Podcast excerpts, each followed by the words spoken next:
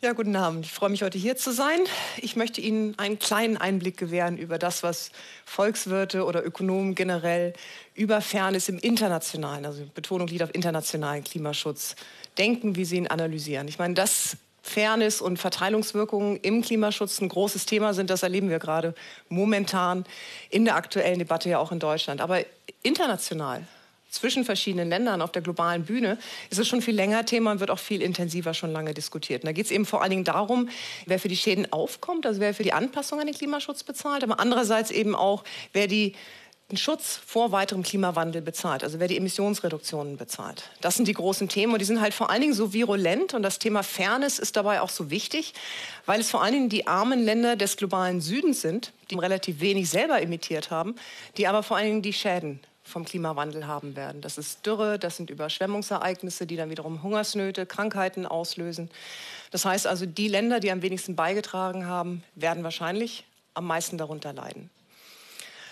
Insofern, das ist sozusagen der Rahmen, in dem wir uns bewegen. Aber wenn man sich anschaut, was in den letzten Jahren eigentlich passiert ist, im Bereich Fairness, Verteilung auf internationaler Ebene, da ist nicht wahnsinnig viel bisher passiert. Das heißt also, die Bemühungen, die Industrieländer tatsächlich dazu zu bekommen, sich auch an den Schutzmaßnahmen, an den Anpassungsmaßnahmen in Entwicklungsländern zu beteiligen, sind bisher nur sehr eingeschränkt von Erfolg gekennzeichnet. Man hat in Kopenhagen in 2009, vor zehn Jahren, einen Fonds aufgesetzt, der ab nächstem Jahr 100 Milliarden Dollar pro Jahr an Entwicklungsländer und möglicherweise auch Schwellenländer zahlen soll, damit die unterstützt werden bei der Anpassung, bei der Vermeidung. Bis jetzt, nach zehn Jahren, sind Zusagen für 10 Milliarden eingegangen. Die EU hat sich auch beteiligt, aber das sind pro Kopf pro Jahr 10 US-Dollar. Das ist nicht wahnsinnig viel. Eine Tonne CO2 kostet momentan an der Börse, wo sie gehandelt werden, 20 Euro ungefähr, also ungefähr 25 Dollar. Also Fairness, großes Thema, aber für Ökonomen lange Zeit gar nicht so ein Thema gewesen. Ökonomen beschäftigen sich viel mehr mit der Effizienz von Klimaschutzmaßnahmen. Das heißt also, wie bekomme ich Menschen, Bürger, Unternehmen dazu, möglichst effizient die Schäden, die ihre Konsum- und Produktionsentscheidungen anrichten in Form von Emissionen, dass sie die in ihren privaten Entscheidungen tatsächlich auch mit berücksichtigen. Und das ist eben gar nicht so einfach. Die Idee oder eine große Idee, wie man sowas machen könnte, ist, was hier momentan auch diskutiert wird, sind CO2-Preise. Also die Bepreisung von CO2-Emissionen. Die Logik dahinter ist, Emissionen verursachen Schäden, Schäden verursachen Kosten und diesen Kosten entsprechend will man sozusagen auf Güter einen Aufschlag ja, in Form von einer bestimmten Steuer draufsetzen. Und je mehr Emissionen ein Gut in der Produktion verursacht oder im Konsum, desto teurer wird es dann eben im Vergleich zu vorher, was dann die Menschen dazu anreizen soll, auf weniger emissionsintensive Güter umzusteigen. Das ist die Idee und da ja eine Tonne CO2 oder Klimagase, egal wo auf der Welt sie ausgestoßen wird, den gleichen Schaden anrichtet, ist natürlich die Logik sinnvoll, dass man sagt, die müsste eigentlich überall auf der Welt das Gleiche kosten.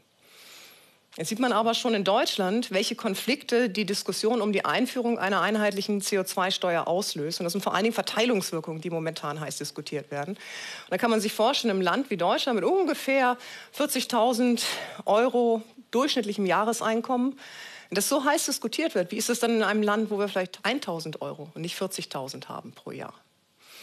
Gleichzeitig ist natürlich in der Vergangenheit immer wieder auch klar geworden, dass viele Länder im Laufe ihrer Entwicklung immer mehr emittiert haben. Das heißt also Entwicklung, Wirtschaftswachstum ging einher mit mehr Emissionen. Und viele Länder haben Angst, sie verbauen sich diese Chance, wenn sie jetzt quasi frühzeitig aus fossilen Energieträgern aussteigen. Das ist das Problem. Aber wie geht man jetzt damit um? Wie bringt man diese Länder trotzdem dazu? Und wie verteilt man die Lasten fair? Und da kommt im Prinzip dann das ins Spiel, was man viel häufig als Fairness-Prinzipien im Klimaschutz bezeichnet. Ein grundsätzliches Fairness-Prinzip gibt es eigentlich schon in der Klimarahmenkonvention seit Anfang der 90er Jahre steht in der Klimarahmenkonvention der Vereinten Nationen, dass wir eine gemeinsame, aber unterschiedliche Verantwortung für den Klimawandel haben und dass jeder nach seinen jeweiligen Fähigkeiten zum Schutz des Klimas beitragen sollte. Das ist natürlich sehr abstrakt. Sagen wir mal drei Beispiele für ähm, Fairness-Prinzipien, es gibt auch noch andere, aber vielleicht mal drei Beispiele. Das ist das Leistungsfähigkeitsprinzip, das Gleichverteilungsprinzip und das Verliererprinzip. Das Leistungsfähigkeitsprinzip funktioniert im Grunde so, dass reichere Länder mehr beitragen sollen zum Klimaschutz.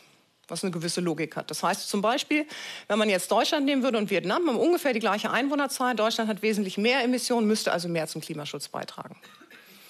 Gleichverteilungsprinzip geht davon aus, dass jeder Bürger auf der Erde das gleiche Recht hat, zu emittieren. Das heißt also zum Beispiel, Deutschland und Vietnam hätten die gleiche Anzahl an Verschmutzungsrechten, die sie ja, in die Luft blasen können. Das müsste natürlich dann Deutschland wesentlich mehr reduzieren und Vietnam könnte noch mehr emittieren. Das Verliererprinzip ist im Prinzip eine Ergänzung zu den beiden vorherigen. Das besagt eigentlich nur, dass ganz arme Länder erstmal ausgenommen werden sollen, überhaupt Lasten tragen zu müssen. Die sollen sich erstmal entwickeln und solange müssen sie keine Zahlungen beitragen.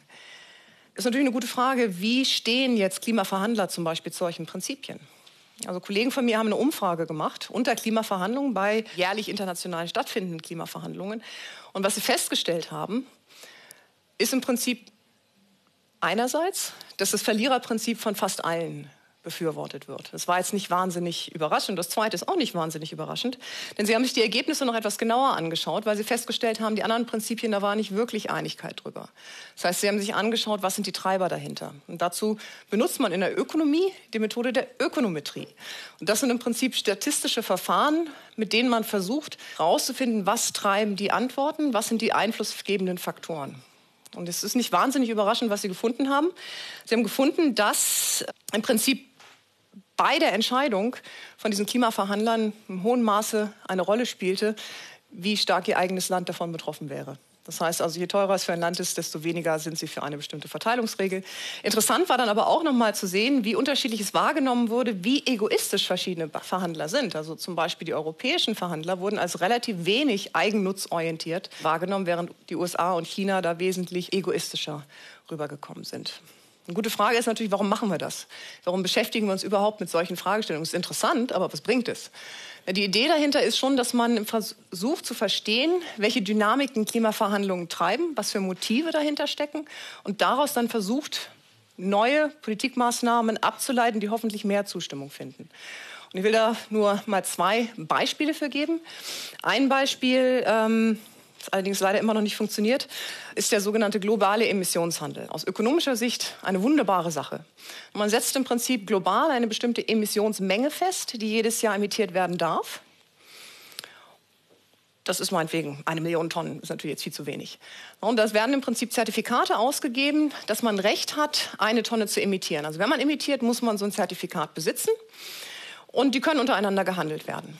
Das heißt also, die Logik ist im Prinzip, dass ein Unternehmen, was relativ niedrige Vermeidungskosten hat, also für die es relativ einfach ist zu vermeiden, lieber diese Zertifikate verkauft an ein anderes Unternehmen, was sehr hohe Vermeidungskosten hat. Das muss dann weniger vermeiden. Das Unternehmen vermeidet, kriegt aber das Geld in die Kasse aus dem Verkauf der Rechte. Das klingt jetzt erstmal wie Ablasshandel in einer gewissen Weise, ist aber eigentlich nur der, die, ein ökonomischer Mechanismus, der dafür sorgt, dass dort vermieden ist, wo es am, wird, wo es am günstigsten ist. Weil die Menge, die Gesamtmenge ist ja unbeeinflusst davon. Und wenn man die dann jedes Jahr runterfährt, erreicht man die Klimaziele ziemlich sicher. Das ist alles wunderbar effizient, aber was hat das mit Fairness zu tun? Fairness wird dann interessant, wenn man sich anschaut, wie diese quasi Emissionsrechte auf die verschiedenen Länder verteilt werden. Und da kann man natürlich wieder die Fairness-Prinzipien, die wir gerade hatten, auch verwenden. Stellen Sie sich zum Beispiel das Gleichverteilungsprinzip vor. Indonesien, Deutschland. Indonesien hat ungefähr dreimal so viel Einwohner wie Deutschland, würde also dreimal so viel Rechte erhalten. Die emittieren aber nicht mal so viel wie Deutschland. Was machen sie mit den ganzen Rechten? Sie verkaufen sie. Zum Beispiel an Deutschland. Und was dadurch natürlich passiert, ist ein Transfer von finanziellen Mitteln in die Entwicklungsländer. In diesem Fall, in diesem Beispiel, würde das, Beispiel, würde das dazu führen, dass ähm, Deutschland pro Jahr ungefähr 8 Milliarden ausgeben muss für Emissionszertifikate, wenn man davon ausgeht, dass ein Zertifikat ungefähr 20 Euro kostet und Deutschland erstmal mit 4,5 Tonnen pro Kopf ausgestattet würde. Das wäre erstmal nur eine kleine Senkung gegenüber dem aktuellen Weltdurchschnitt.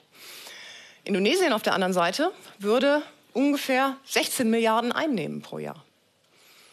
China denkt man erstmal, die würden was bekommen, aber die müssen auch 46 Milliarden ungefähr zahlen immer nach heutigen Emissionsverteilungen gerechnet. Aber da sieht man auch schon, wie viel Brisanz damit drin ist und warum die Industrieländer oder in dem Fall auch entwickelte Schwellenländer sich häufig gegen solche Gerechtigkeitsüberlegungen dann auch wehren. Und wenn man das Leistungsfähigkeitsprinzip nehmen würde, würde man zu relativ ähnlichen Ergebnissen für Deutschland kommen, weil Deutschland ein relativ reiches Land ist. China würde sich da aber etwas besser stellen, weil China im Durchschnittseinkommen pro Kopf nicht weit über dem Weltdurchschnitt liegt.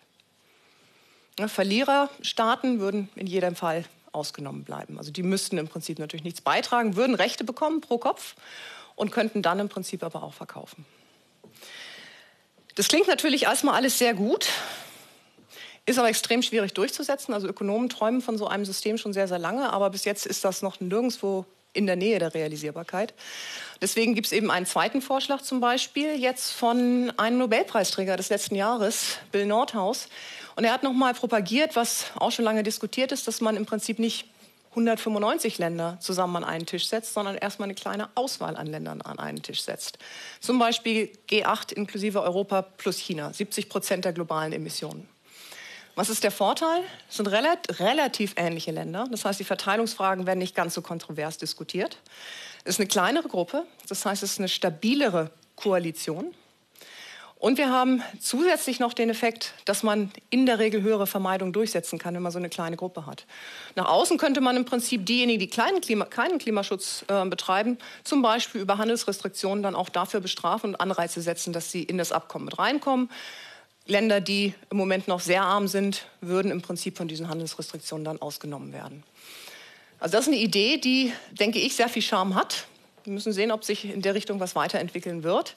Aber man darf im Prinzip auch wirklich nicht vergessen, dass Fairness nicht nur etwas Gutes und Nettes ist, sondern dass es auch tatsächlich aus Effizienzgesichtspunkten viel zum Klimaschutz beitragen kann. Einmal ist in vielen Entwicklungsländern die Vermeidungskosten einfach noch viel geringer. Das heißt also, man kann dort relativ schnell, relativ günstig was erreichen und man kann auch durch diese Vermeidungsmaßnahmen zum Beispiel Technologietransfer in diese Länder leisten. Das ist das eine. Aber das andere ist ein reines Fairness-Argument wieder wenn sie sich schlecht behandelt fühlen. Das heißt, sie haben eine Menge an Industrieländern, die haben die ganzen Emissionen in der Vergangenheit getätigt. Sie leiden jetzt darunter unter den Folgen und die wollen ihn noch nicht mal, sie noch nicht mal unterstützen bei der Anpassung daran und am zukünftigen Schutz. Da sind sie natürlich relativ wenig bereit, sich auch tatsächlich in der Zukunft zu engagieren. Also ist es insofern auch nicht nur reine Gutheit, sondern es ist tatsächlich auch sinnvoll, solche Fairnesskriterien in internationalen Klimaschutzverhandlungen zu berücksichtigen. Und insofern kann man nur hoffen, dass es in Zukunft immer mehr Anwendung findet und auch bei in den Industrieländern wesentlich mehr Gehör finden wird. Ich danke Ihnen für Ihre Aufmerksamkeit.